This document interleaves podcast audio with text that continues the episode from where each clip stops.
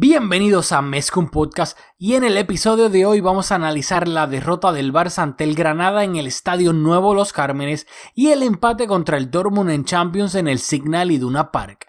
Mezcum Podcast comienza ahora.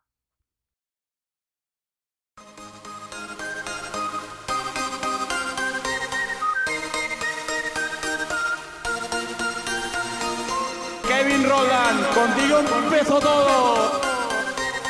Som el millor club del món, diguin el que diguin. Vinga Barça vinga Catalunya! Apreteu-vos els cinc cinturons, que ens ho passarem bé.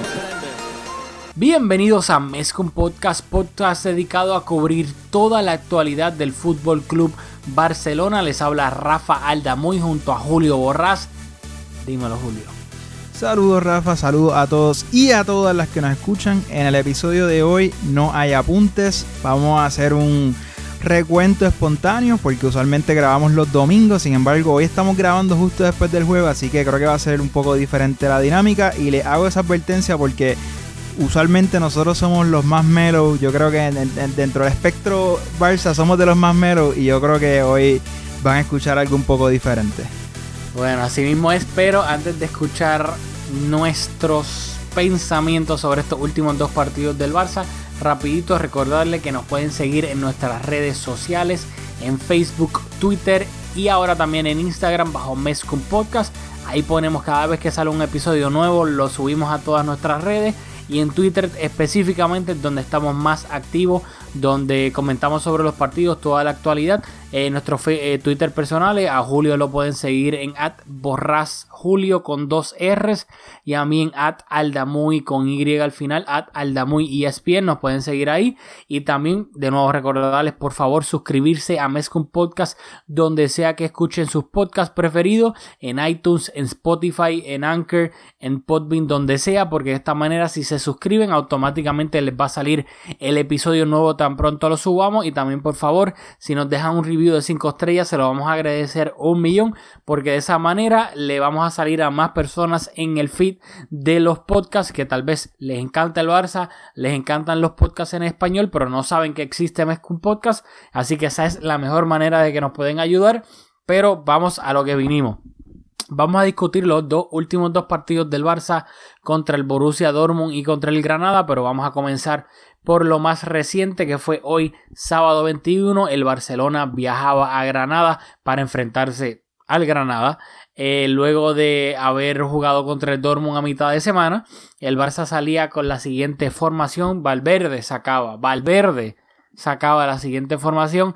Marc André Ter Stegen en la portería, defensa de cuatro, Nelson Semedo lateral derecho, Piqué y Lengret pareja de centrales, Firpo de lateral izquierdo, ya que Jordi Alba se lesionó a mitad de semana contra el Dortmund, eh, medio campo de tres, Frenkie de Jong de medio centro, Rakitic de interior izquierdo, Sergi Roberto de interior derecho, eh, Tridente, Carlas Pérez por la banda derecha, Antoine Grisman por la banda izquierda, Luis Suárez de delantero centro y en el banquillo se encontraban Lionel Messi, Ansu Fati, Arturo Vidal, Neto, Todibo, Artur, Busquets, fuera por lesión estaban Jordi Alba, Dembele y Umtiti y por decisión técnica se quedaron fuera de la convocatoria Carla Saleñá y Moussa.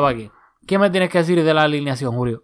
Bueno, vamos a comenzar hablando de la alineación por filas, comenzando por la defensa, como comentaste, la, aquí el único, la única posición que, que cambió respecto a partidos anteriores fue la del lateral izquierdo y por lesión. Así que aquí no hay mucho que analizar. Simplemente que Junior Firpo, nuevo fichaje de quien vamos a hablar hoy, seguramente estuvo por Jordi Alba. Vamos a pasar a la delantera, porque creo que el mediocampo es donde hay un poco más tela. Así que en la delantera, nuevamente, Messi recuperándose de la lesión no fue titular. Eso es perfectamente entendible. Luis Suárez es el nueve titular. Grisman es el jugador que llegó para ser ese tercer delantero ante la ausencia también de Dembele. Así que Carlas Pérez quizás le ganó la titularidad a Ansu Fati.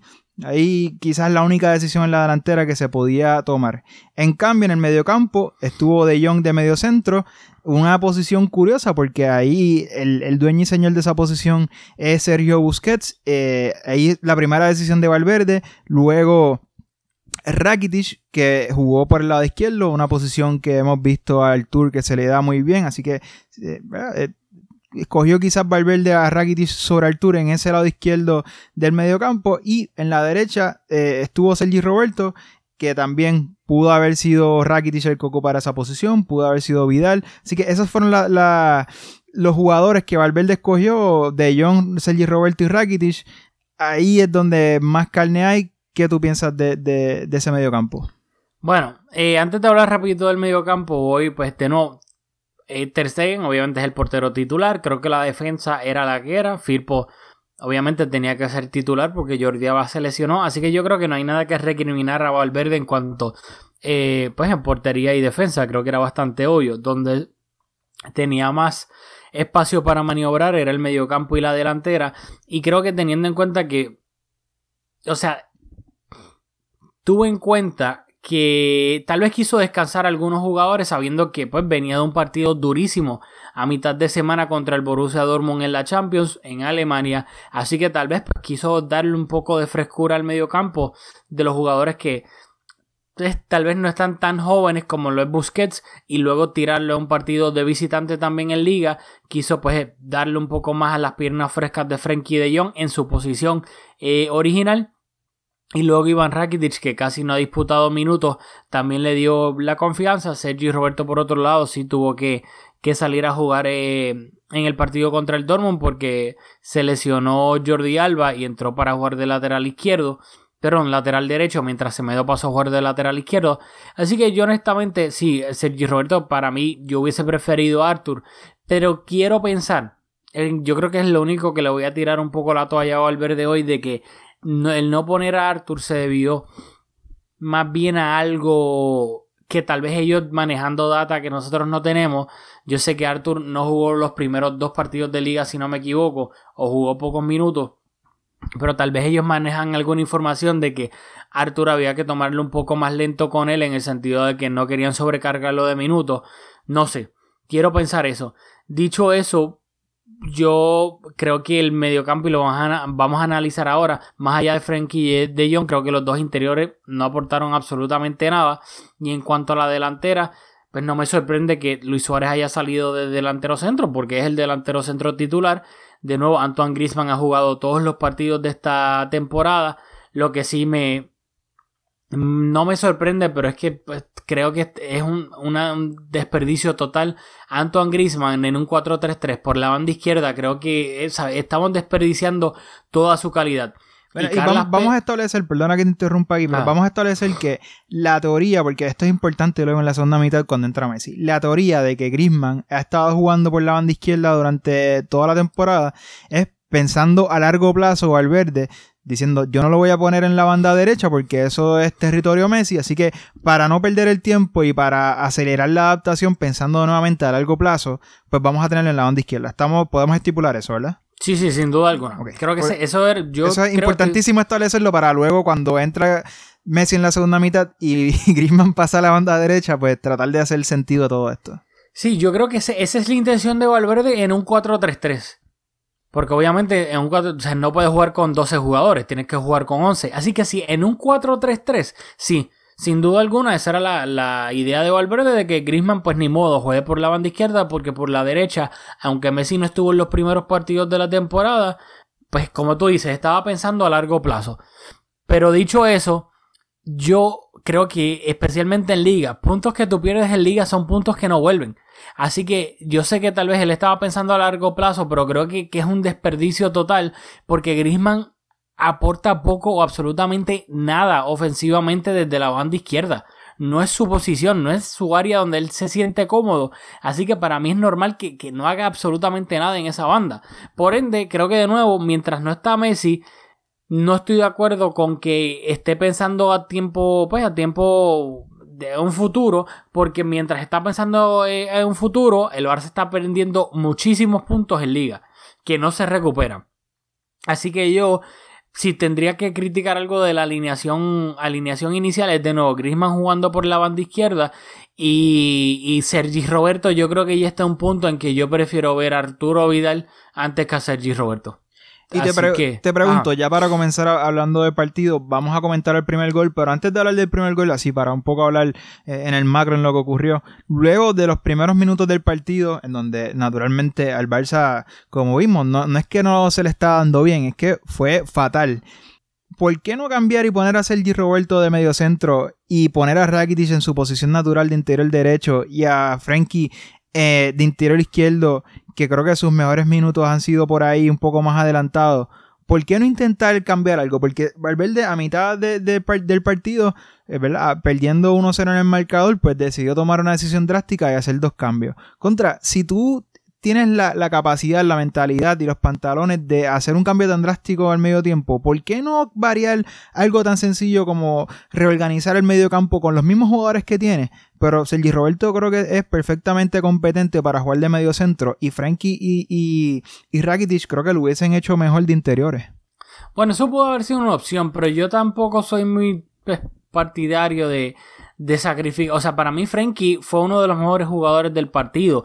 Y no creo que todos, pues creo que estamos de acuerdo que su posición idónea es de medio centro. Y no creo que por las carencias de Sergi Roberto en todos los aspectos del, del campo, de lateral, de interior en este caso, haya que sacrificar a Frenkie que lo venía haciendo bien y lo venía haciendo bien de medio centro.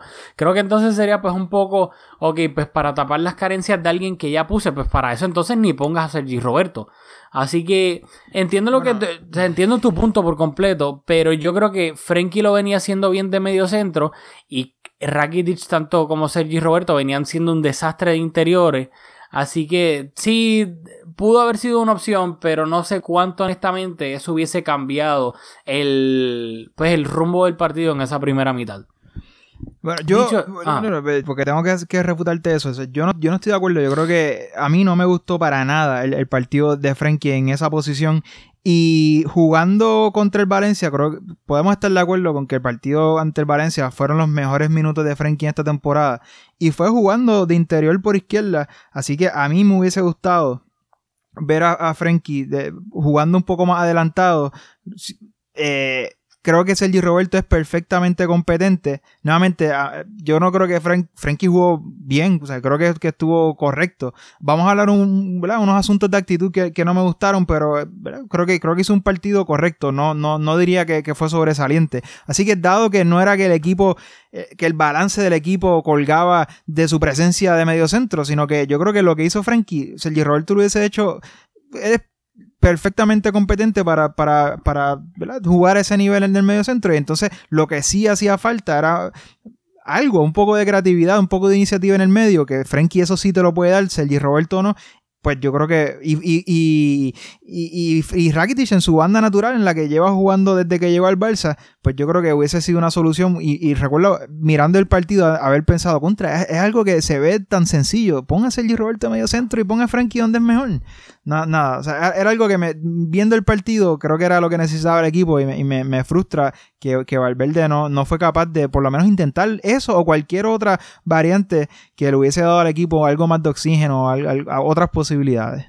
No sé, pero yo a, a la soltar yo difiero completamente de ti, porque por ejemplo, sí, en, lo del Valencia estoy de acuerdo que los mejores minutos de Frenkie se vieron de interior izquierdo, pero se vieron de interior izquierdo acompañado de Arthur como interior derecho y de Busquets como medio centro. Aquí, si hubiesen movido a, a de interior izquierdo, iba a tener a Rakitic de interior derecho y a Sergi Roberto de medio centro, que obviamente no es el mismo setting que tuvo contra el Valencia. Y yo también, y difiero completamente en que para mí eh, eh, Sergi Roberto lo hubiese hecho más o menos parecido a lo que lo hizo Frenkie de medio centro, porque, o sea, difiero completamente. Para mí Sergi Roberto, donde él es menos malo, es de medio centro.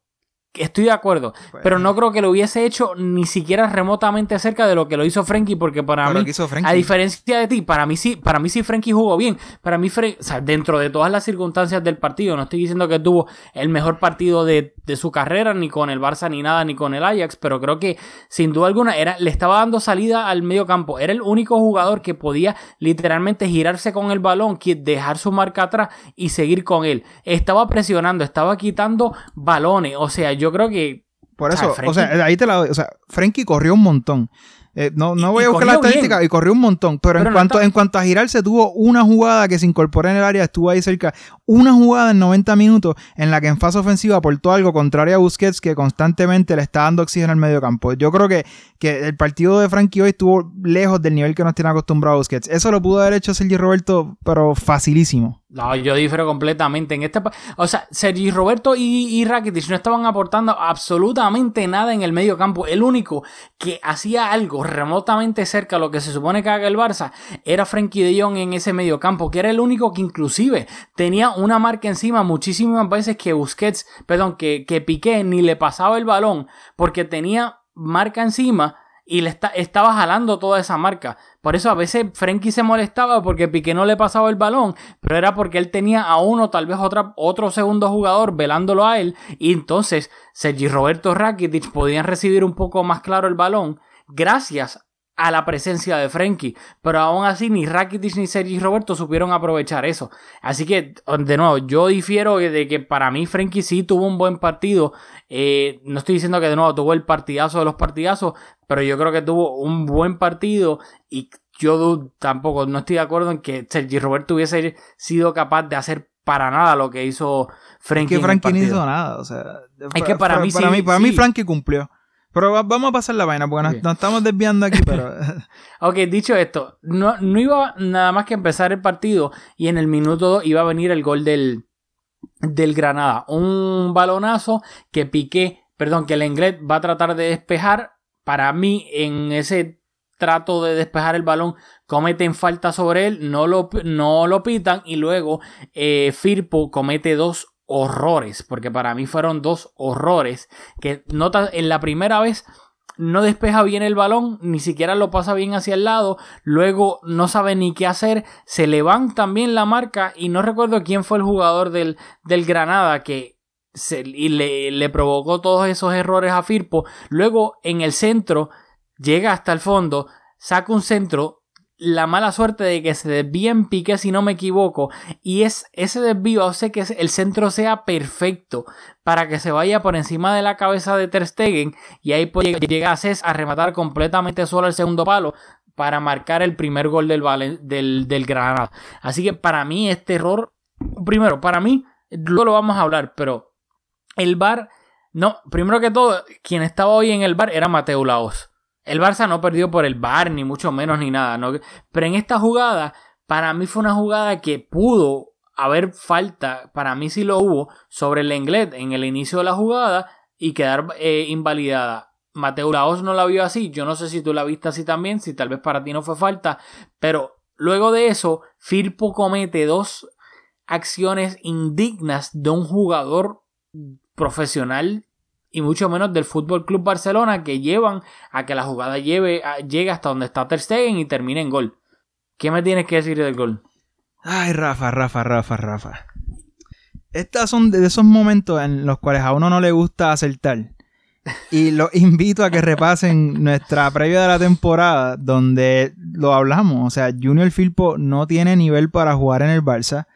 Eh, los que hicimos un poquito la tarea de, de- buscar partidos de él de la temporada anterior, ¿verdad? Yo creo que era, no es muy difícil verlo. La temporada pasada no jugó de lateral, jugó de carrilero la mayoría de la temporada. O sea que nosotros compramos un jugador para ser lateral que no venía con ese ritmo la temporada anterior. Y nada, ¿qué te digo? O sea, algo que me frustra mucho es que nosotros vendimos a Lucas Diñe, que para muchos no tenía el nivel, yo creo que siempre cumplió, era un lateral izquierdo más que correcto y con el Everton creo que le va muy bien. Nosotros lo vendimos en 20 millones al Everton. Y compramos en Junior Firpo en 25. O sea, aquí hay dos cosas que me, que me molestan. De, de la planificación deportiva, de la Junta. Yo no sé si esto es un fichaje de la Junta, del director deportivo. Yo no sé de quién, este, de, quién fue este fichaje.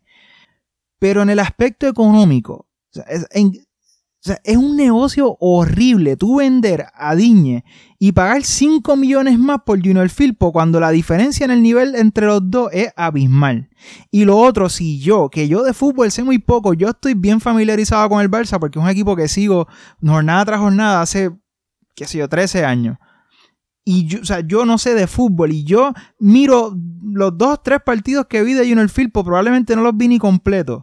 Y si yo puedo hacer un assessment de que este jugador no tiene nivel para jugar en el Barça, ¿cómo es posible que a gente que se le paga para ojear jugadores y cómo es posible que se le ocurra fichar un jugador que claramente no tiene el nivel como se vio hoy, no tiene la personalidad porque luego del error se derrumbó y, después del error lo que cometió fue horror tras horror tras horror. ¿Cómo esto pasa en un club como el Barça? ¿Qué es lo que pasa? Yo te la tengo que dar. Por favor, Aquí, explícame a ver si... Todos los que escuchan, eh, yo a Firpo no lo había visto, no me había fijado en él. Julio desde el principio fue crítico de su fichaje, siempre dijo que no tenía nivel Barcelona.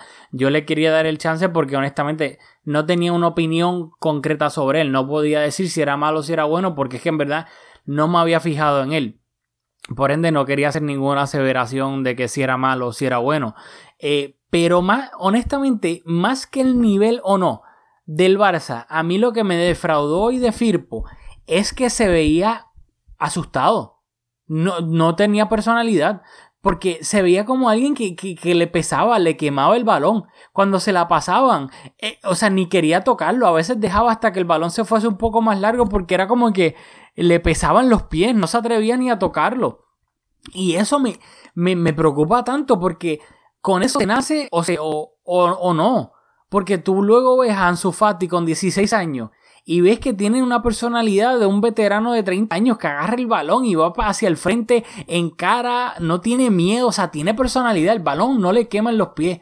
Y luego tú ves a Firpo que parecía una cabrita, parecía Bambi, que le pasaba en el balón y, y lo tocaba y como que temblaba, lo pasaba hacia el lado. Y yo digo, si tú estás asustado en un partido, con todo el respeto del mundo, contra el Granada, contra el Granada, ¿Qué tú me vas a hablar si vas a estar en un partido en el Camp de Champions por X o Y razón? Que más que eh, si es tiene nivel o no técnico para el Barça, lo que me defraudó, pero sin duda alguna, fue su, su, su poca personalidad. Se veía asustado. Y tú para estar en el Barça, lo siento, pero tú no puedes estar asustado. O sea, mira lo que le pasó a André Gómez que tiene talento, etcétera, pero no pudo ni con el estilo de juego del Barcelona, ni mentalmente la presión que conlleva llegar en un club tan grande, eh, jugar en un club tan grande. Espero equivocarme y que Firpo me calle la boca, pero me, me, me defraudó en ese aspecto hoy. Que cada vez que le pasaba en el balón, se veía asustado hasta de recibir el balón. O sea, Sí, es, eh, eh, es evidente que, no tiene nivel, no tiene la personalidad y creo que son cosas que nuevamente si yo lo vi, eh, cuesta pensar que, en, la estructura del club no, una persona no haya levantado esa bandera. Eso es, eso es inaceptable.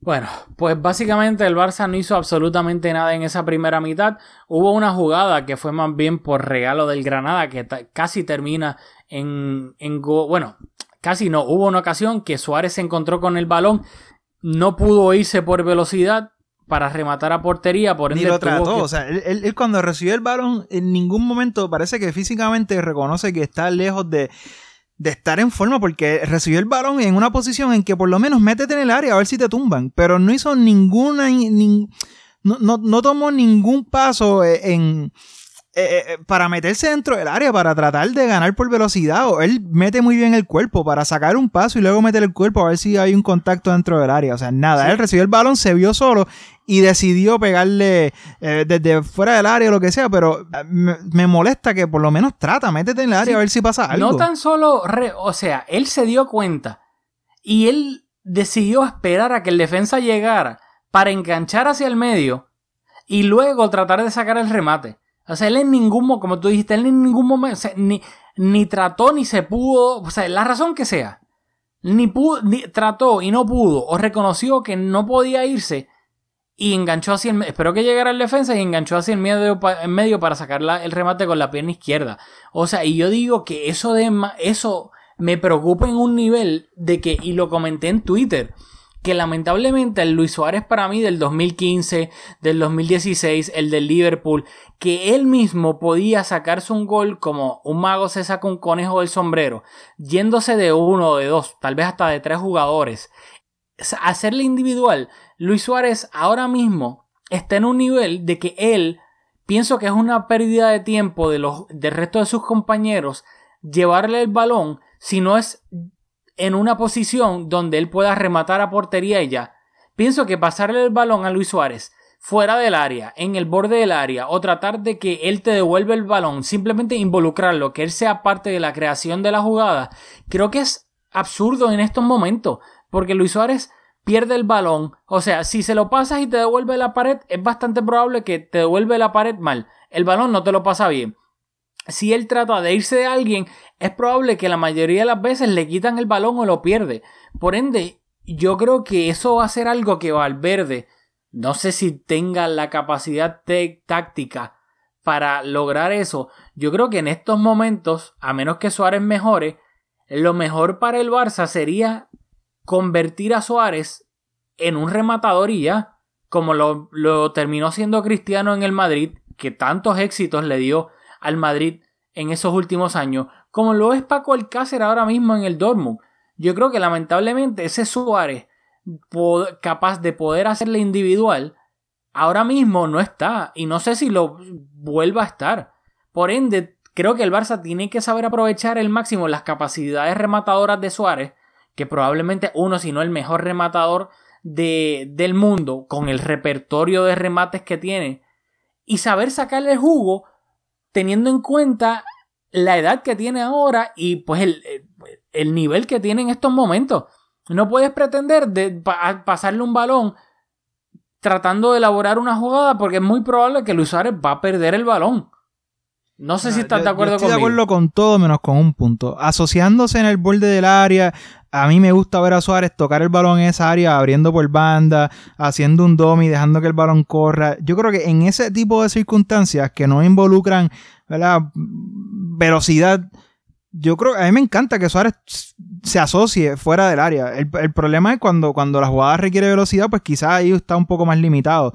Eh, con todo lo demás estoy de acuerdo, pero yo sí pienso que aunque Luis Suárez a veces se ve fallón, yo creo que él falla más cuando trata de encarar y, y un poco, a veces es un poco torpe el balón, pero fuera de eso, yo creo que Luis Suárez es un jugador bastante correcto abriendo el balón y, y, creo que es bastante inteligente, o sea, eh, es inteligentísimo. No, la eh, inteligencia no, nunca se pone en cuestión su inteligencia, pero yo difiero en que a veces abriendo el balón. a mí me gusta que que, él tenga el balón, que se asocie en la jugada antes de, rematarla. A mí me encanta. yo para mí ahí difiero. Yo pienso que él pierde muchísimos balones tratando de abrir, la pasa mal, la devuelve mal.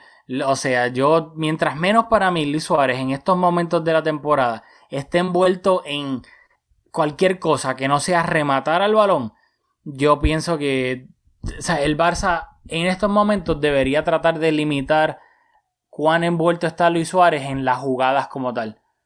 Que remate, o sea, Don Emery que sea un rematador, porque sería probablemente segundo o tercer mejor rematador del mundo después de Messi.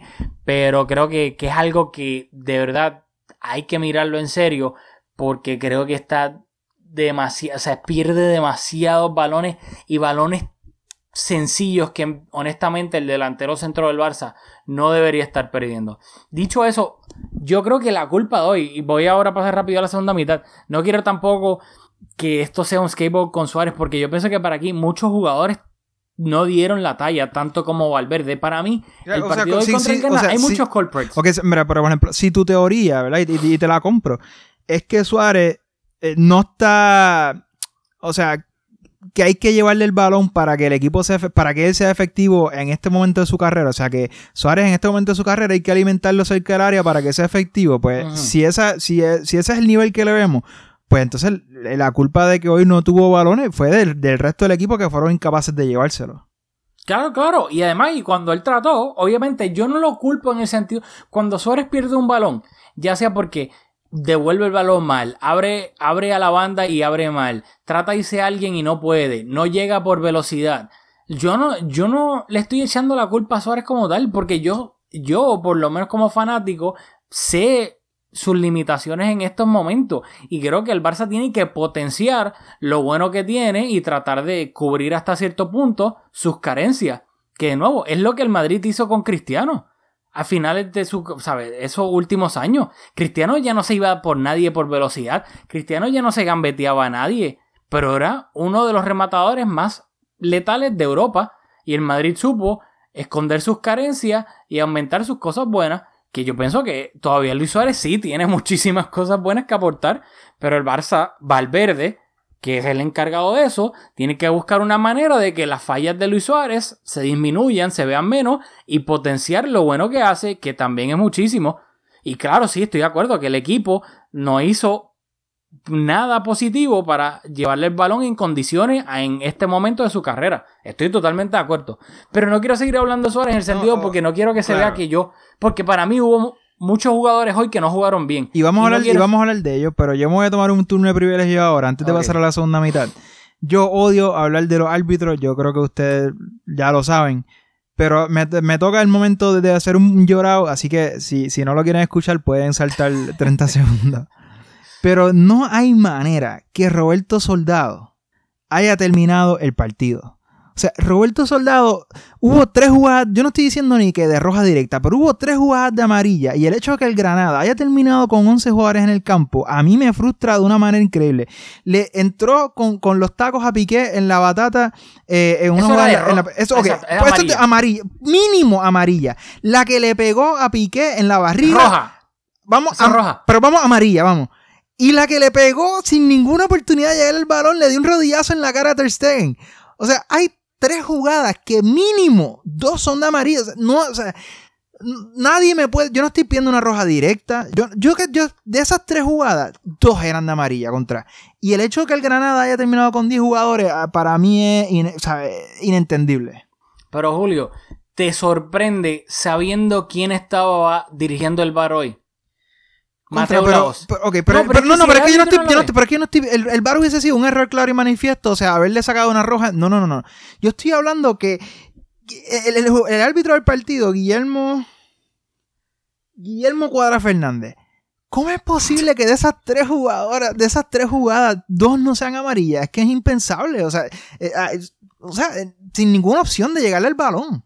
Y ahora que cambiaron las reglas que si entras por atrás, o sea, la jugada que fue a Piqué por la batata, o sea, fue sin, sin ninguna opción de llegarle al balón. ¿Cómo eso no es roja? ¿Cómo eso no es por lo menos una amarilla? Bueno, a mí. Y es que yo entiendo que tal vez el, el Mateo no pudo entrar en, en la primera, pero la que le metió la patada a Piqué en el abdomen o la- el rodillazo a Ter Stegen, mala mía, pero eso puede entrar el bar sin duda alguna. Sí, yo no es que no sé si eran de roja, pero yo lo que digo es que de, de tantas infracciones, do- de esas tres, dos eran de amarilla. Y solo se, se- se terminó con una amarilla, que ahora quizás O fue sea, la que le entró por atrás, ahora no Es que recuerdo pa- bien. para mí, la, la- la de la patada al estómago de, de Piqué, para mí, o sea, ¿cómo tú le pegas una patada al estómago de alguien con la plancha? Con la plancha. Sí, no. O sea, no es que fue un rodillazo al, al- al estómago, no fue que fue con la pierna, pero tal vez con la parte de los, de, pues, de los gavetes. Fue con la plancha. Para tú pegarle al estómago de alguien con la plancha en el aire, tú tienes que, o sea, eso es intencional o reckless. A eso es lo que me refiero. ¿Sabes? Eso fue absurdo. Luego, eh, o sea, vamos a hablar de eso después. Que lo que a mí me molesta, a mí me encanta el bar. O sea, el concepto del bar a mí me encanta. Lo que eh, me parece absurdo y creo que pasa más en España que en, que en cualquier otra parte del mundo es la inconsistencia de lo que pitan muchas veces. No entiendo. Pero dicho eso, rápido. A menos que quieras seguir diciendo No, no, algo ya, rápido. ya, vamos a pasar la página, Empezando la descargué. segunda mitad, claramente Valverde vio que Firpo, Firpo, perdón, fue el señalado sin duda alguna. Salió Firpo y salió Carlas Pérez. Eh, entró Messi y entró Ansu Fati y Valverde pasó a jugar un 4-2-3-1 con Semedo de lateral izquierdo, Sergi Roberto de lateral derecho, Piqué y Lenglet pareja de centrales, doble pivote de Rakitic y de Frenkie de Jong, eh, Messi de enganche, Griezmann por la banda derecha, Ansu Fati por la banda izquierda y Luis Suárez de delantero centro. ¿Qué me tienes que decir de los cambios y de la formación? Bueno, lo de Filpo, pues, eh, perfectamente razonable, porque con la primera mitad que hizo, pues no, no tenía sentido dejarlo en el banquillo. Todos los puntos que hemos perdido esta temporada justifican que, que había una urgencia y por eso Valverde tan contundente. En cuanto a Carlas Pérez, me, una lástima porque aunque no fue brillante, yo creo que fue bastante correcto. Lo vimos en ataque, por lo menos perseguir los balones, eh, con bastante iniciativa, yo diría. Eh, eh, ayudando en defensa también. Yo lo vi correr bastante. Yo creo que Carlas Pérez hizo un partido correcto. Así que, ¿verdad? una lástima que no pudo terminar, quizás no iba a terminar el partido de todas maneras, pero que no pudo tener algunos minutitos adicionales.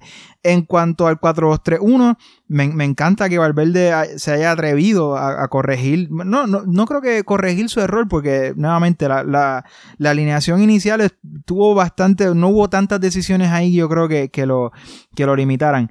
Sin embargo, al ver que el equipo no estaba funcionando, pues tratar de darle algo diferente al equipo para, ver si, había una reacción, que inicialmente hubo un pequeño, una pequeña reacción, pero luego, como lo vamos a discutir, todo se volvió a caer abajo. Y, yo creo que el problema de Valverde no es. Nosotros yo creo que nos enfocamos demasiado en las alineaciones, en los cambios.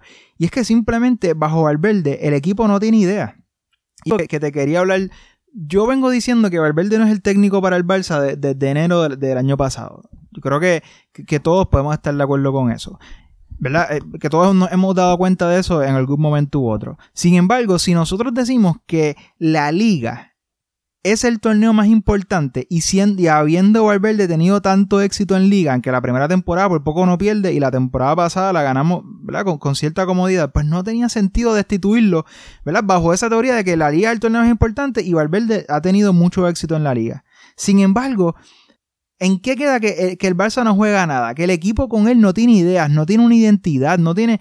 Pues mira, ¿sabes? Yo creo que, que olvídate de la línea, olvídate quién Valverde decida poner en cancha, que en ese sentido yo creo que Valverde es un técnico bastante justo. Yo, yo, nosotros no peleamos aquí mucho con la alineación, pero es que no tiene herramientas para darle al equipo, el equipo no juega nada. Y ese es el problema esencial de Valverde, y por eso es que, que en este punto que hemos perdido tantos puntos al inicio de la temporada que yo creo que la liga no está perdida, la, podemos disputar todavía. Pero ¿qué sentido tiene que siga Valverde si ya hasta en el torneo más importante ya no es capaz de, darle las herramientas al equipo para ser exitoso? Pues, ¿qué, qué, punto tiene Valverde? Si, si no, ¿qué tiene que aportar? estoy totalmente de acuerdo contigo. Este, en cuanto a rapidito, a los cambios, creo que obviamente es entendible que Firpo señalado tuvo una primera mitad horrible. Ahora, o sea, no me sorprende para nada. Eh, y creo que fue bastante justo. Estoy totalmente de acuerdo con lo que dijiste de Carlas Pérez. Una lástima porque creo también que tuvo un partido, una primera mitad correcta. Ayudó mucho en defensa. Creo que estaba haciendo entre el trabajo sucio. Eh, y pues lamentablemente fue víctima de las circunstancias. Pero me encantó de Valverde en este caso que metiera toda la carne en el asador en, en, cuanto se refiere a Messi y Ansu Fati. Y también por fin, por fin, es lo que yo digo, aunque Grisman para mí no jugó bien tampoco en la segunda mitad. Pero Grisman no, o sabes, si tú vas a querer meter a Suárez, a Messi, a Grisman y a ya sea Ansu Fati o a Dembélé, no, en un 4-3-3 no es realista. No puedes meter un 4 Griezmann no puede jugar en un 4-3-3 con Messi y con Suárez. Así que ya basta de... No es una realidad. Vas a tener que buscar otras opciones, otras alternativas. ¿Cuáles son? Cambiar de, planteamiento táctico. el 4-2-3-1, sí, el Barça también estaba concediendo y estaba, pues obviamente, bastante al ataque. Pero el Barça se vio también. Hace una diferencia que entra Messi creo que hubo una, reacción, hubo una reacción. Claro, hubo una reacción. O sea, Messi es el mejor jugador del mundo. Es obvio que si entra Messi, el, el equipo va a jugar mejor. Pero también entró Ansu. Y yo no creo que es casualidad que pasara el 4-2-3-1 con Messi detrás de Luis Suárez, con un extremo izquierdo puro como lo es Ansu Fati, que el Barça mejoró muchísimo, porque también Griezmann pasó a la banda derecha. Es verdad, Griezmann tampoco es que tuvo una segunda mitad increíble para nada, pero está mucho más cómodo en ese sector. Es lo que él conoce más. Tienes a Messi en su posición de enganche por esa área. Y tienes un extremo como Ansu Fati, un extremo izquierdo puro que tiene la capacidad de abrirte la banda, que tiene la capacidad de que Messi meta ese pase filtrado famoso hacia el sector izquierdo. Ansu Fati tiene la velocidad y la gambeta para irse de su marca, para llegar hasta la línea de fondo, sacar un remate, sacar un centro, volver a enganchar, hacer este, combinaciones con Messi. O yo creo que la formación, y todos hemos hablado aquí de que De Jong en el Ajax jugaba en un doble pivote. De Jong en, en la selección holandesa juega en un doble pivote. Pues para mí, si tú vas a querer meter a los delanteros, porque el Barça gastó 120 en Griezmann y no lo puedes dejar en el banco y tienes que encontrarle algún sitio en el campo, va a tener que ser un 4-2-3-1. Aunque si el Barça se exponga a quedar partido por la mitad, no hay otra opción. Rafa, yo creo que es solución porque, nuevamente, hubo una reacción, pero luego el equipo se vino abajo por completo. O sea, Rafa, yo no recuerdo el último partido. yo no quiero ser sonar eh, extremista, yo no quiero ser, pero hubo un momento del partido que yo no quería seguir viéndolo. O sea, o sea era desesperanza. O sea, luego de esa reacción inicial, el Barça nuevamente se vino abajo y Frenkie en el medio campo no hizo nada. O sea, el, Barça, el, Granada eventualmente se, se, logró asentar en la segunda mitad y nos pasó por encima. Nosotros tuvimos la posesión, un dominio absoluto, pero una posesión inconsecuente. O sea, el Granada nuevamente nos pasó por encima y, y, Frenkie no hizo nada para detener eso. Claro que no estaba en el doble, en el doble pivote con Busquets. Pero, o sea, y, quiero detenerme aquí un momento sobre Frenkie. Todo el partido quejándose, todo el partido haciendo eso que a ti te molesta que Suárez lo haga, pues ahora tenemos uno que lo hace en el medio campo. Frenkie no ha ganado nada con el Barça. Frenkie tuvo unos minutos buenos contra el Valencia. Y en seis partidos, Frankie no ha hecho nada con el Barça para tener la jerarquía de estar quejándose tanto. O sea, Frankie no ha hecho nada en el Barcelona para tener esa actitud que tiene. Griezmann, tú puedes estar incómodo. Tú, eh, o sea, la responsabilidad del Barça no es que Griezmann esté cómodo. La responsabilidad de Griezmann es hacer al Barça jugar mejor. Te pongan por la banda izquierda, te pongan por la banda derecha. Mira, la, mayoría de, las veces que Suárez se equivoca es porque sale a zonas donde él no tiene que estar para darle el equipo desde la delantera. Griezmann, si tú no estás en la posición que no te gusta jugar, tienes que ser un obrero y tienes que hacerte opción, tienes que ofrecerte, recibir el balón. Tienes, porque, porque es que eso es lo que, para eso es que se te paga, por eso es que cobras lo que cobra, por eso es que se hizo el esfuerzo que se hizo para traerlo. No es para ayudar en defensa, marcando, ayudando a los laterales y, paseándose por la cancha. No, es que tienes que ser un más, o sea, y tienes que ser más, no importa en la posición de ataque en que estés. Y si tú, y si las cosas te salen mal, como Ansu, Ansu hoy todo le salió mal, pero lo trató y lo trató y lo trató. Y eso es lo mínimo que se le pide a un jugador como Griezmann, es eso, a, a, a, a Frankie de Jong. Lo mínimo que se te pide es, eso, es como que estás incómodo en la posición que estás, bien, pero ofrécete, o sea, sé proactivo. Y esos dos jugadores hoy se me metieron por dentro. A mí Frankie se me está saliendo, Rafa de Bueno, pero dicho eso, Frankie, yo de nuevo no estoy, no estoy de acuerdo. Para mí, Frankie creo que jugó correcto hoy. Creo que dentro de todo fue lo mejor de lo mejor del Barcelona, incluyendo a Messi, Ansu y obviamente Ter Stegen. Y yo creo que alguien que se está saliendo de rositas aquí, que no lo hemos mencionado en el medio campo, Rakitic. Rakitic para mí estuvo trotando todo el partido. O sea, Rakitic no ha jugado en toda la temporada. Y cuando te ponen, yo no sé si es que ya está como que sin ganas, como que, ay, ustedes no me querían aquí, no sé. Pero Rakitic se pasó trotando todo el partido. Lo que Rakitic era bastante conocido. No, Rakitic defiende, aporta mucho en coberturas defensivas, retrocede. A Rakitic todo el mundo se le iba por el lado.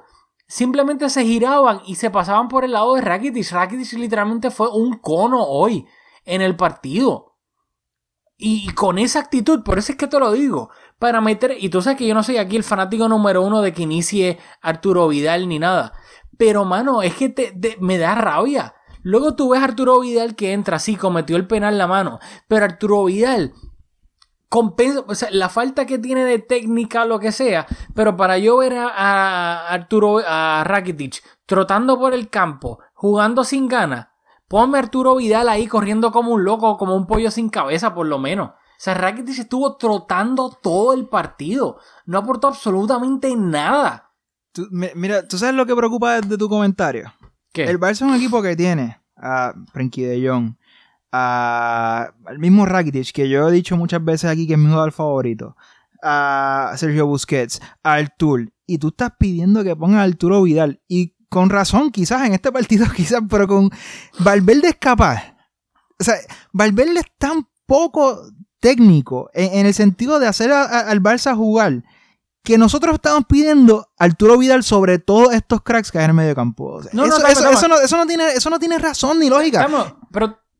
pero, yo te entiendo. pero lo que te quiero decir es que el- es preocupante que un equipo con los cracks que tenemos, el, el entrenador sea, su- la incapacidad del entrenador en hacerlo jugar sea tal que nosotros pidamos a Arturo Vidal.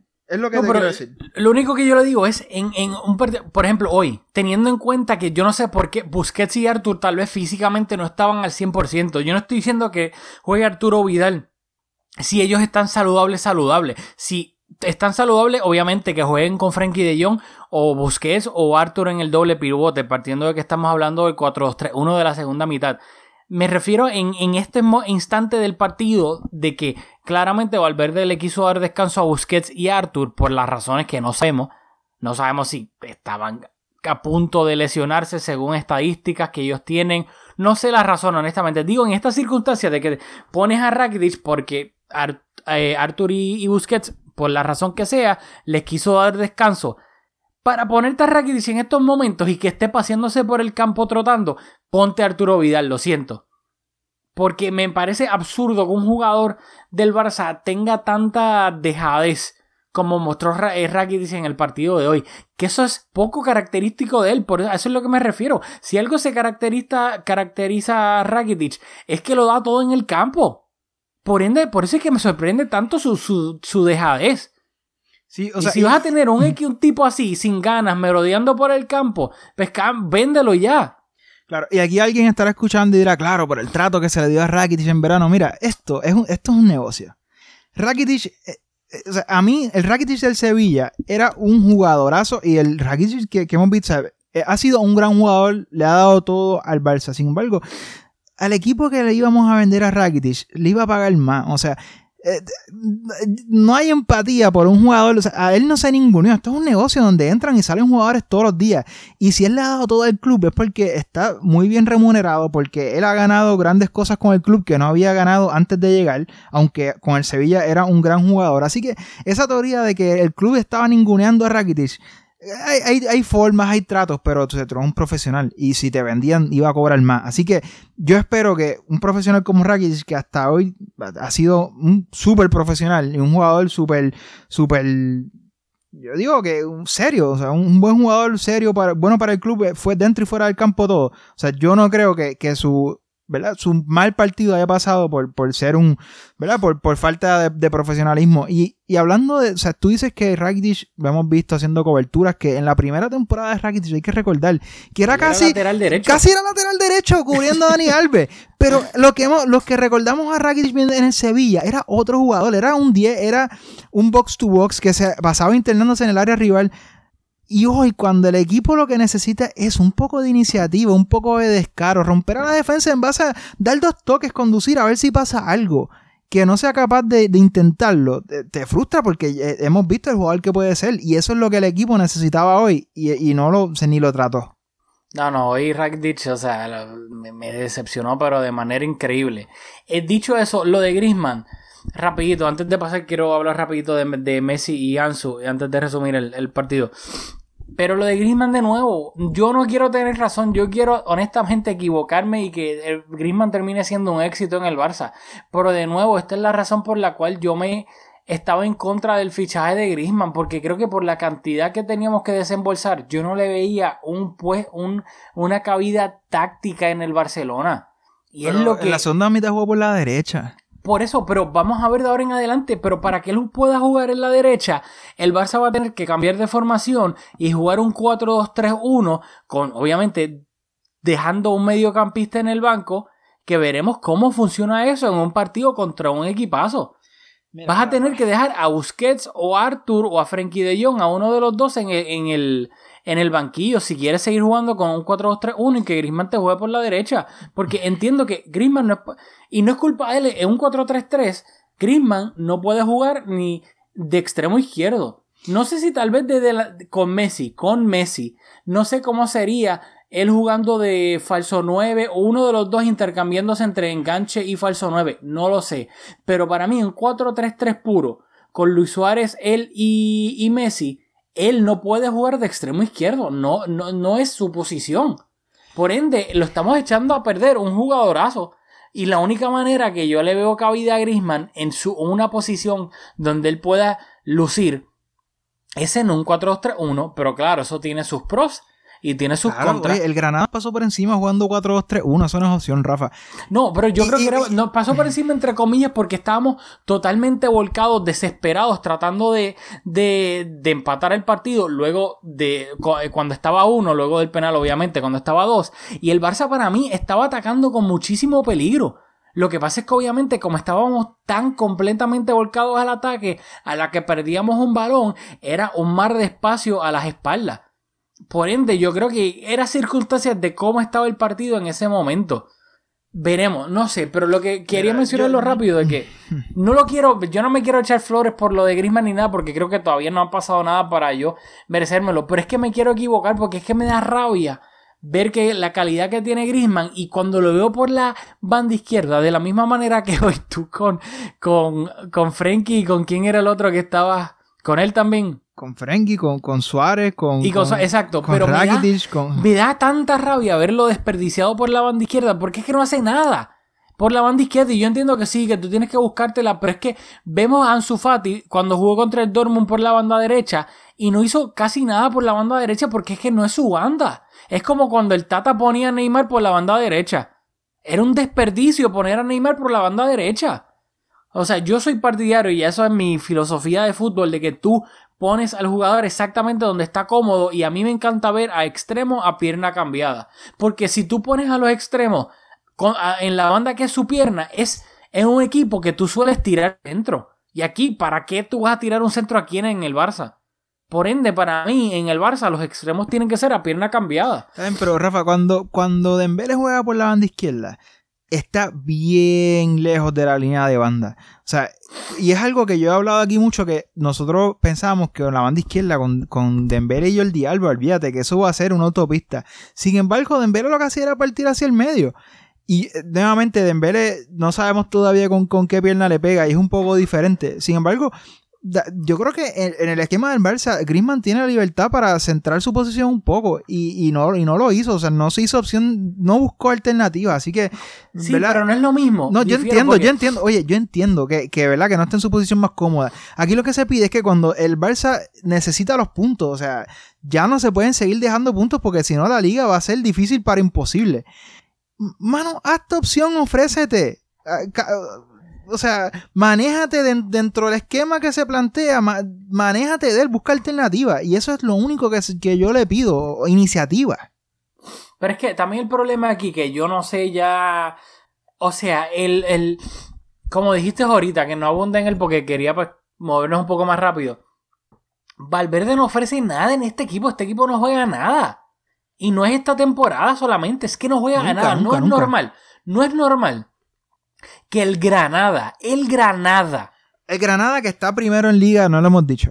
Exacto, está primero en liga, está bien, empezaron bien, pero no puede ser que tú, Valverde, sabiendo que el Granada ha tenido un buen arranque de temporada, que sabes que vas a ir a visitar al Granada luego de visitar al Dortmund con tres o cuatro días de diferencia. No puede ser que tú, de alguna manera, tu equipo, un equipo repleto, repleto de cracks, se vea tan perdido y superado por el Granada.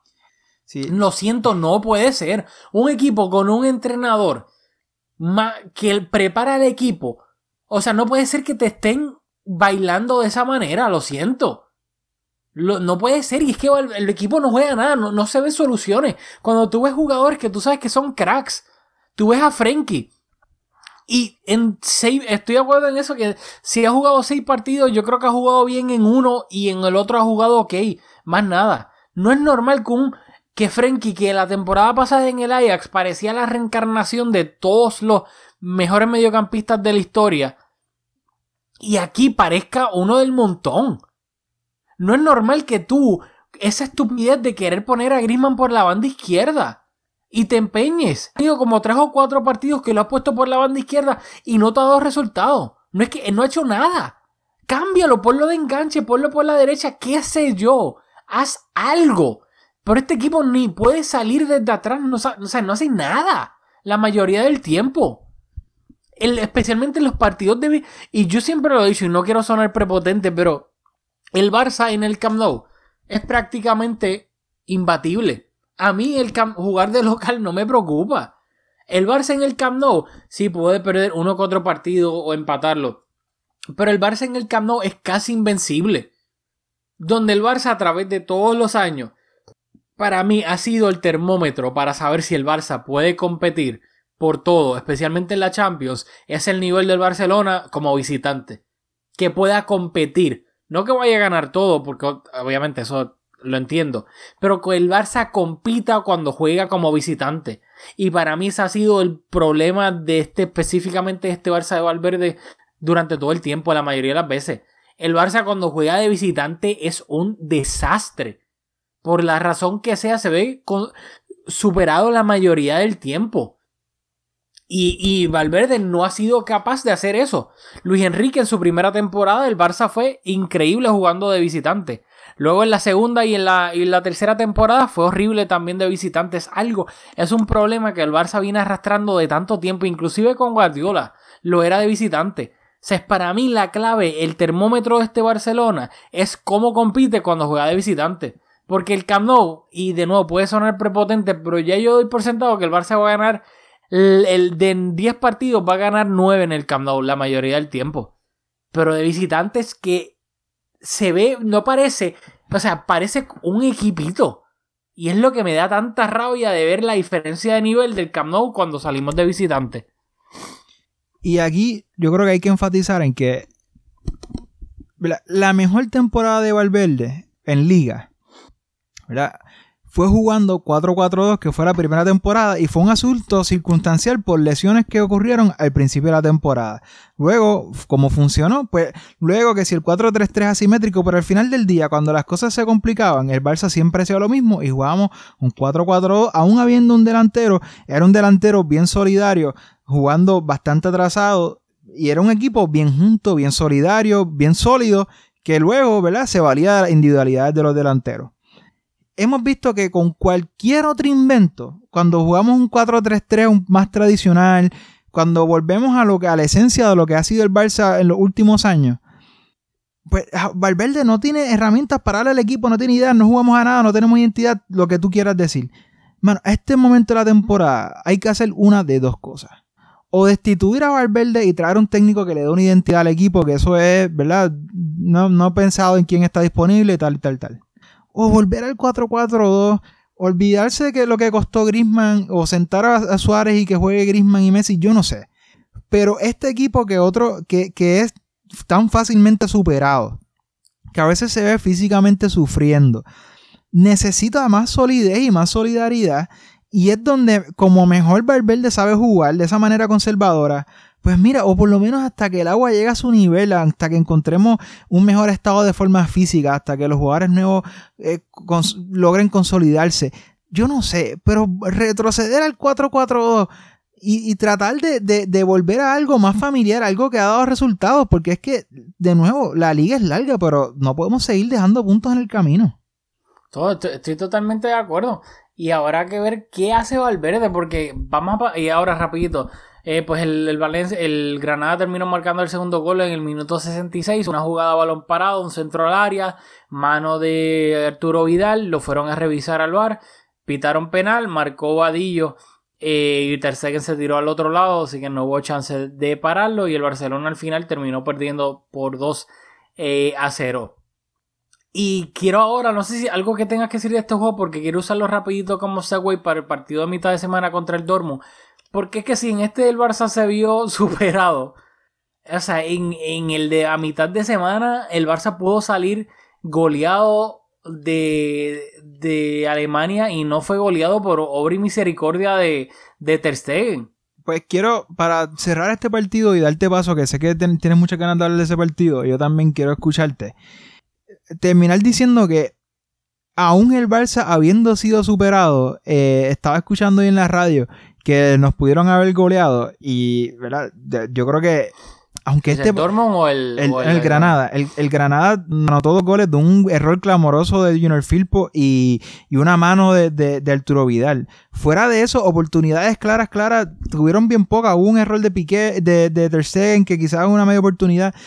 es todo esto que hemos estado discutiendo es sobre, es un asunto de actitud, de que, eh, y de hecho de que en el juego, aún sin la posesión, nos dominaron, nos pasaron por encima, pero eso tampoco fue que se materializó en opciones de gol que nos pudieron haber metido 10. O sea, yo creo que estamos siendo bastante contundentes, pero es, un, es un, por la falta de juego y de actitud del Barça. Creo que lo que disputamos pues comparecimos allí y tampoco fue que nos iban a golear. Así que quiero dejar eso, eso claro porque tampoco es como que el Granada estuvo por meternos 10 goles. Sí, no, no, yo quien yo digo que nos pudo haber goleado fue el Dortmund. No, claro, no, te digo que lo escuché en la radio. Ah, pero, pero, o sea, lejos de eso, o sea, el Barça por actitud y eso estamos decepcionados y fue un partido horrible.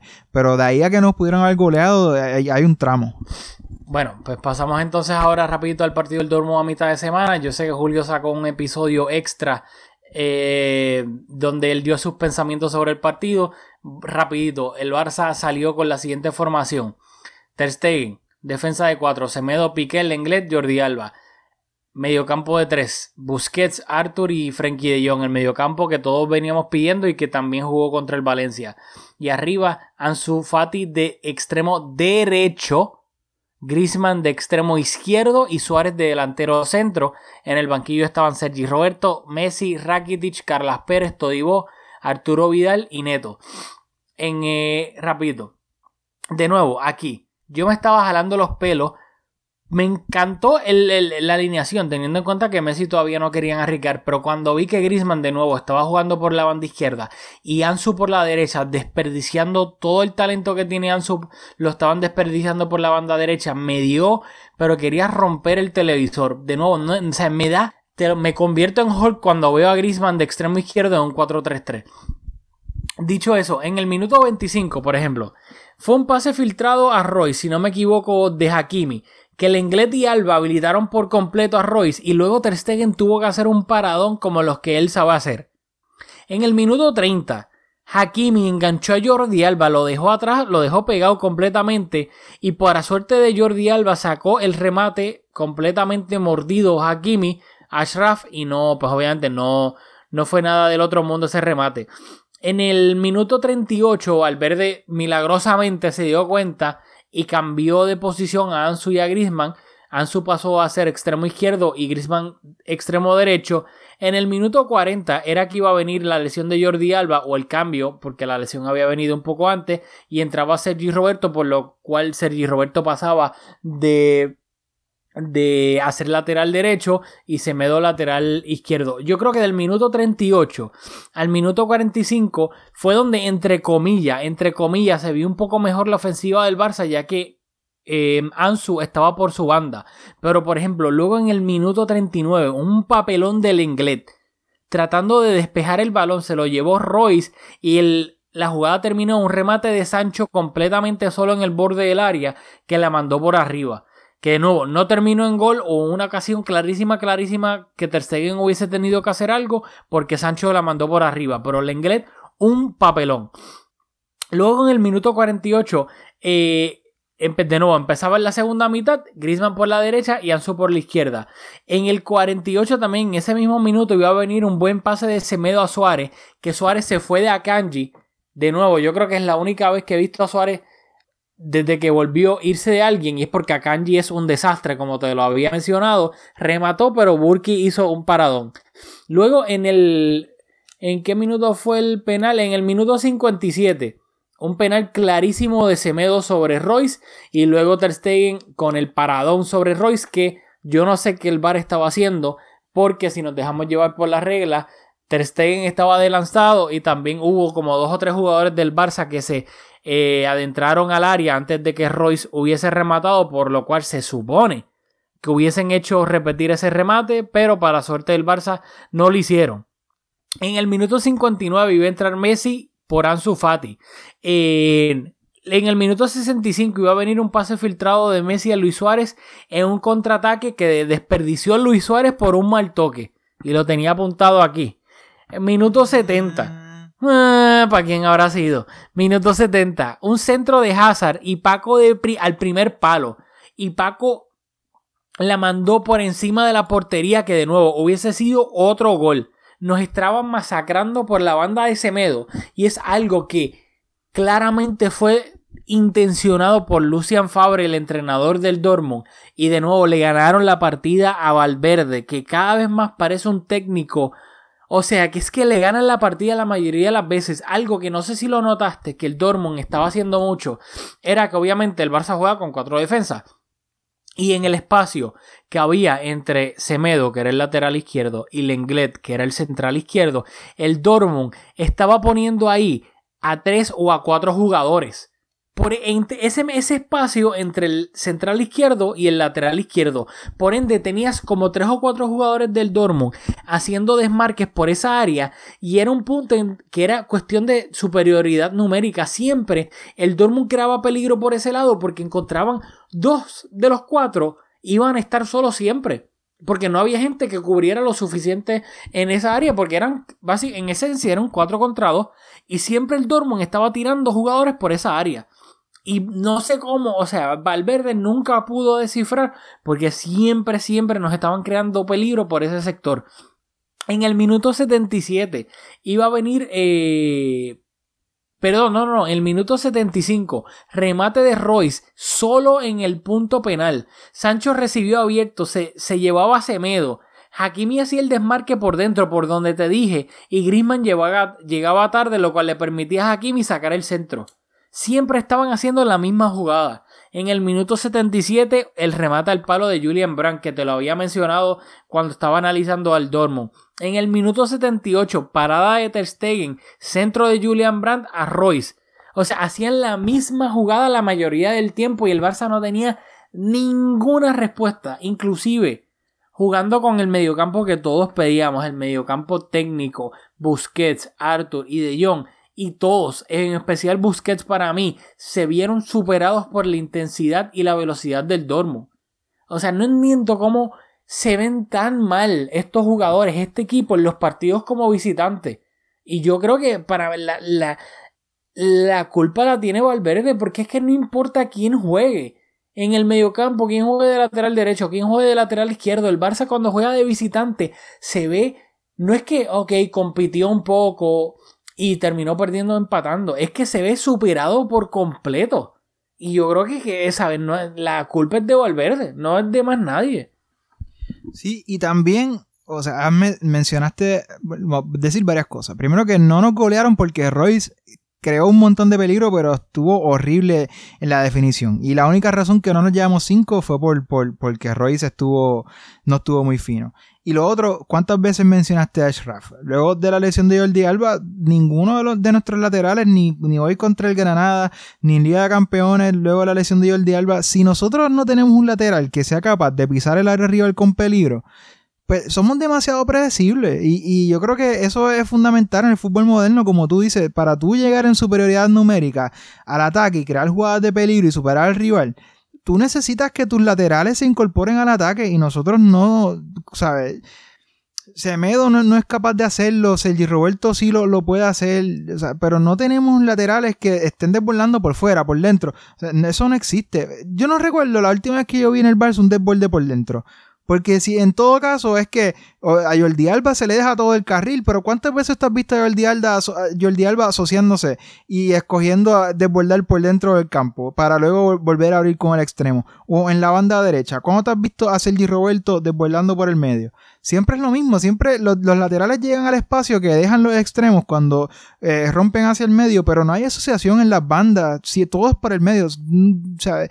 Y, otros equipos que sí son capaces de hacer eso, pues nos crean problemas, porque naturalmente si tú logras incorporar a tus laterales al ataque, pues te estás creando, te estás poniendo en posición de, superar al rival y nosotros hace tiempo que no hacemos eso. Sí, y es una, es una cuestión de número, ¿sabes? Simplemente estás haciendo 3 contra 2, tú tienes 3, el otro equipo tiene 2, por ende si lo sigues haciendo, tienes más chance de que te salga a ti a que el otro equipo pueda defender esa jugada. Es, matemática básica y te lo dice alguien que es horrible en matemática. Así que es algo que le hacen al Barça y el Barça no es capaz de hacerle a los otros equipos. Porque era eso, eran desmarques, llegaba el lateral desbordando por dentro, llegaba un segundo mediocampista desbordando por el mismo área y al final del día eran cuatro jugadores en esa área para dos defensas del Barcelona que eran Semedo y Lenglet. Y obviamente, cuatro, yo no soy mucho de matemáticas, me dirás tú, pero 4 contra 2 creo que es superioridad numérica. Así que algo tiene que hacer Valverde. Y de nuevo, tú lo, yo no, para mí Valverde, no, Valverde no se tuvo que haber montado en el avión cuando el Liverpool eliminó al Barcelona. Valverde no se tuvo que haber montado en ese vuelo de Liverpool a Barcelona de regreso. Y sí, aquí tal vez nosotros dirán, no, ustedes defienden mucho a Valverde o a la Junta, etc. Nosotros lo que queremos es que, o sea, le deseamos lo mejor al Barça. Ojalá Valverde nos calle la boca y terminemos ganando muchísimo esta temporada. Pero es que al final del día, o sea, no y yo lo dije y, y se lo dije a todo el mundo que conocía, los que querían perder la Copa del Rey. Si a Valverde no lo votaron, lamentablemente no lo votaron después del desastre de Liverpool, no lo iban a votar si perdíamos la Copa del Rey. Por ende, nosotros no es que nos queramos ver pro Valverde algunas veces, pero es que es como que no podemos hacer nada. Claramente no lo van a votar. So, ¿Por qué vamos a estar aquí todos los episodios? Valverde out, Valverde desastre, Valverde desastre. Porque vamos a grabarlo en un loop y ya lo ponemos todos los episodios. Pero creo que, esta semana ha sido un poco que ha colmado la copa hasta cierto punto, porque es que el equipo se ha visto tan pésimo, tan pésimo. Pongan a quien pongan en el mediocampo, pongan a quien pongan de laterales, pongan a quien pongan en la delantera, a menos que sean Messi o Ansu Fati haciendo jugadas combinándose entre ellos jugadas individuales, pero el resto del equipo se ve completamente perdido. Y yo creo que esta es la primera vez en mucho tiempo, desde la eliminación contra el Liverpool, que nosotros estamos de que matando a Valverde en un episodio desde el principio hasta el final. Sí, y hablando de Ansu Fati, que contra el Granada no hablamos mucho de él. O sea, e, en esta semana, estos dos partidos ante, ante el Dortmund y ahora ante el Granada, Ansu ha sido eh, el único, lo único positivo, obviamente la vuelta de Messi, que está lejos de su mejor versión claramente, pero Ansu ha, ha sobresalido aún entre las estrellas que lo acompañan en la delantera. Y a Ansu no le ha salido nada. O sea, nosotros estamos emocionadísimos con Ansu, pero ni contra el Dortmund ni contra el Granada. O sea, no le salió nada. Perdió un montón de balones. Los centros no le salían. En, los regates ganó unos cuantos regates y se logró incorporar en el área, pero Ansu lo, lo ha seguido tratando y lo siguió tratando con mucha personalidad. A veces se veía cerca, pero nuevamente no le salían las cosas. Y es preocupante que a un niño que le están, o sea, que las cosas ni le están saliendo, sea el jugador más destacado en la delantera en dos partidos consecutivos. Sí, o sea, para mí Ansu, en cuanto a... es que no sé cómo explicarlo de la manera perfecta, pero para mí hoy Ansu tuvo un partidazo. Pero no le salió nada, Rafa. O sea, no dio un buen centro. por eso mismo. Pero no sé cómo explicarlo en el sentido de que. Yo te entiendo, porque yo creo que también fue. Jugó mejor que Griezmann y que Suárez. De, partidazo, entre comillas. Por ponerle un término. Porque sí es verdad que técnicamente no le salió nada. El end product, nada le salió completo. Pero él entró y era el que hacía el desborde, agarraba el balón y no era el, extremo asustado que simplemente daba el pase hacia atrás, hacia, hacia el lateral. Él recibía el balón, ¡bum! encaraba a portería y llegaba hasta la línea de fondo, se paraba, seguía, paraba, eh, eh, combinaba con Messi, se iba de su marca, sacaba el centro, sacaba el remate. Messi, que eso es algo que a mí me dice mucho. Messi lo estaba buscando a cada rato. Lo buscó bastante. dándole pase filtrado. Siempre estaba tratando de buscar con él para que se la devolviera. Porque es otra cosa que Ansu tiene muy, bien, muy bueno. Que es que se sabe combinar. Algo que, por ejemplo, tal vez es algo que le criticamos a Dembélé. Que en cuanto a, eh, a lo asociativo no es tan bueno. Pero Ansu e, es buenísimo en eso también. Y deja mucho que decir que Messi, a un niño de 16 años, ya le tiene esa confianza que hemos visto que con otros jugadores de mayor edad y mayor nivel en cuanto a jerarquía, Messi no le tiene esa confianza. Y con Ansu, ya Messi a cada rato pase filtrado, pase filtrado. Porque estaba buscándolo. Sabe que Ansu puede crear muchísimo peligro. Y eso es lo que me refiero de que tuvo un partidazo, entre comillas, en ese aspecto del fútbol que no sale en las estadísticas. que esa personalidad de un niño de 16 años que entra con el partido abajo y dice, claramente entra porque tiene que hacer algo, porque el equipo está perdiendo, y él tiene la personalidad que no se arruga, de que, ok, tal vez, tal vez no me va a salir el centro, tal vez no me va a salir el remate, pero agarro el balón y voy para el frente, voy para el frente, engancho, me asocio, hago el desmarque. E inclusive la jugada que por poco sale, la jugada de Pillo, el, el, Saque. el balón parado que Messi estaba sacando y claramente se entendió con Ansu y sacó rápido y lo que hizo fue darle un pase filtrado a Ansu que por poco termina en, en gol. O sea, a eso es lo que me refiero de Ansu. Y, y me parece alarmante que el Barcelona en estos momentos esté dependiendo de un niño de 16 años que hasta lo pueda perder ahora para el Mundial de Sub-17 porque España quiere aprovecharse de todo el trabajo que hizo el Barça y nacionalizarlo para no perderlo. Sí, yo, eh, yo estamos ¿Sabe? de acuerdo. O sea, lo que sobresale es que era él y junto con Messi, eran los dos jugadores que cada vez que recibían el balón intentaban de que algo pasara. En cuanto a otros jugadores, pues estaban más en son de, de pasar el balón hacia atrás y circularla y evadir la responsabilidad. Ansi, Ansu, pues ciertamente pues no, no temió a asumir esa responsabilidad en el ataque, encararle a buscar a ver si algo pasaba. Así que en eso estoy totalmente de acuerdo. Bueno, pues sin duda alguna fue una semana bastante eh, desastrosa. Eh, en Dortmund no fue desastre por el resultado, porque al final del día fue un empate, pero en cuanto a juego fue horrible. El Barça perdió 2-0 contra el Granada y ahora mismo se encuentra en la séptima posición de la liga con 7 puntos. Esto lo decimos al... el- estamos grabando el sábado, mañana todavía quedan juegos por jugar, así que el Barça puede estar aún más abajo en la tabla cuando se termine la cuarta jornada. Recordarles que el próximo juego del Barça es este martes, va a haber juego de liga en tres semanas, Barcelona contra el Villarreal en el Camp Nou el martes y el próximo fin de semana, el sábado, jugamos contra el Getafe como visitantes. Eh, de nuevo, eh, durante la semana no solemos grabar, así que no, no vamos a grabar episodios durante la semana, porque inclusive vamos a estar, yo voy a visitar eh, este fin de semana, esta semana voy a estar en Tampa, voy a visitar a Julio, así que probablemente vamos a estar viendo el juego del Barcelona contra el Villarreal juntos, pero no, no vamos a grabar nada ese- esa semana, así que con más que, pues, más probabilidad, vamos a grabar el episodio. El próximo episodio va a ser el próximo fin de semana.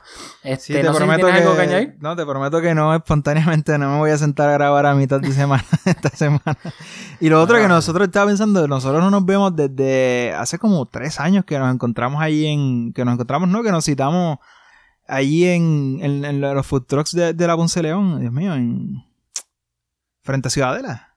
Eh, los de 23. Nosotros no nos vemos de, aqu- de aquel día en Lote 23, eso fue hace, yo creo que más de tres años. Así mismo es. Porque Julio y yo, por X o Y razón, siempre que, que cada uno coincidimos a en Puerto, Rico, nunca coincidimos en Puerto Rico. Y la otra vez que yo estuve en Orlando, que pues que queda bastante cerca de Tampa, no pudimos coincidir tampoco. Así que sí, yo creo que casi tres años, por no decir más de tres años. Yo creo que sí. Así que esto va a ser el reencuentro. Así que, pues nada, no- nosotros aquí en el podcast nos vemos la semana que viene, pero pues a Julio lo veo el martes. Así que, nada, nos vemos en la próxima aquí en Mezcum Podcast.